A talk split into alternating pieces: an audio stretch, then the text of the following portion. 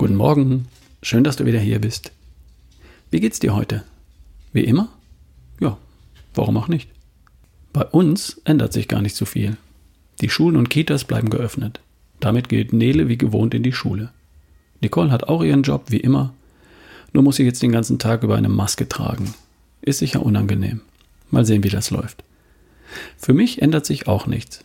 Ich bin es gewohnt, einen Großteil meiner Arbeit hier im Homeoffice zu machen. Einkaufen ist auch möglich.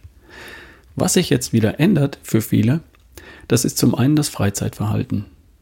Nele würde unter normalen Bedingungen am Nachmittag zum Turnen oder zum Schwimmen gehen.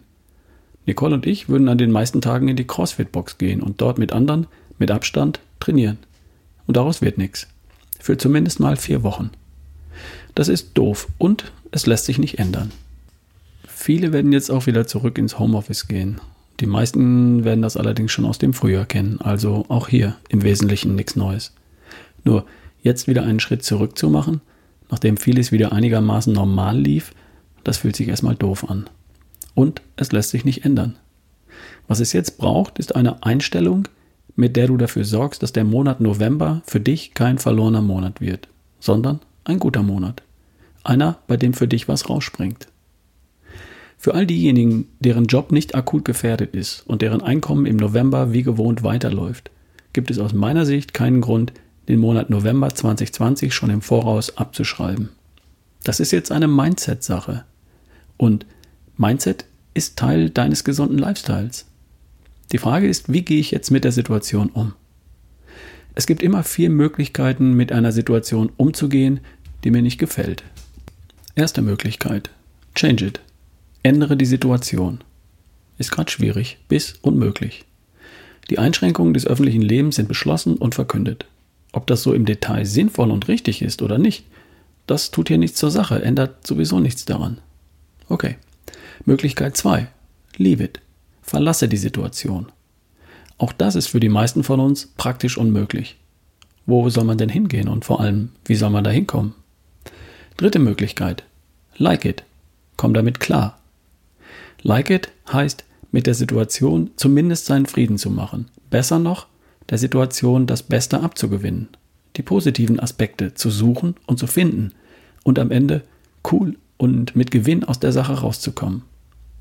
Vierte Möglichkeit. Hate it. Du hast es. Du findest es den ganzen Tag lang doof. Du jammerst, du beklagst dich, du jammerst gemeinsam mit anderen. Du stimmst in das Gejammere von anderen mit ein oder zettelst eigenes Gejammere an. Du beteiligst dich an Facebook-Diskussionen zum Thema und, und, und. Du gehst voll auf in deiner Jammerei. Du hast die Wahl. Change it geht nicht. Leave it geht auch nicht. Like it, das geht. Hate it geht auch. Also wie wirst du dich entscheiden? Hate it oder like it? Liegt auf der Hand, oder?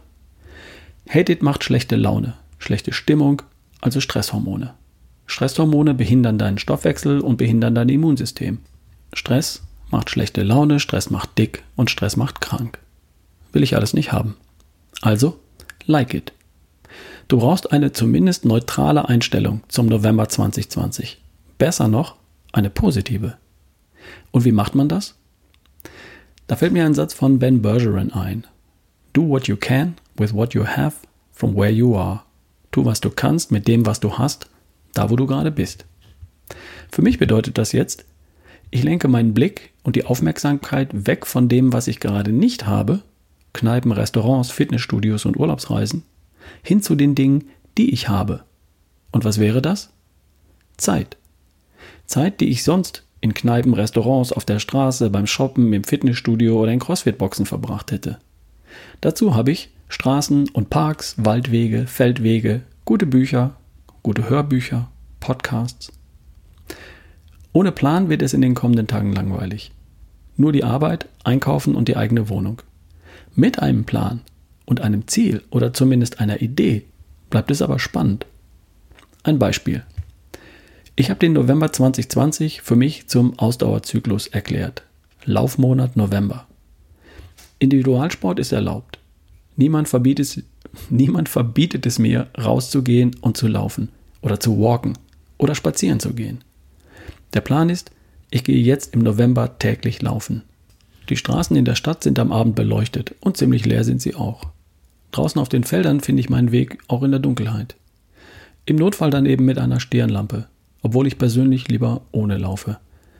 Ich habe lieber eine kleine Taschenlampe in der Hand, mit der ich auf mich aufmerksam machen kann, wenn ich auf andere Läufer oder Spaziergänger auflaufe.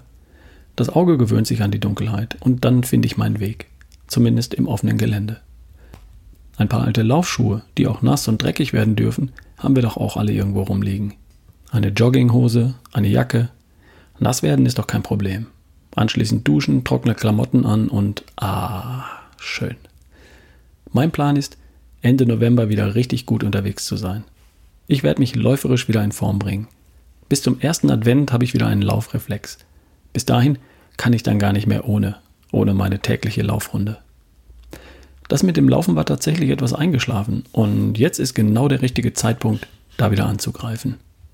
Cool. Ich habe einen Plan. November 2020 wird der Laufmonat für mich. Am Ende des Monats werde ich fitter sein als heute.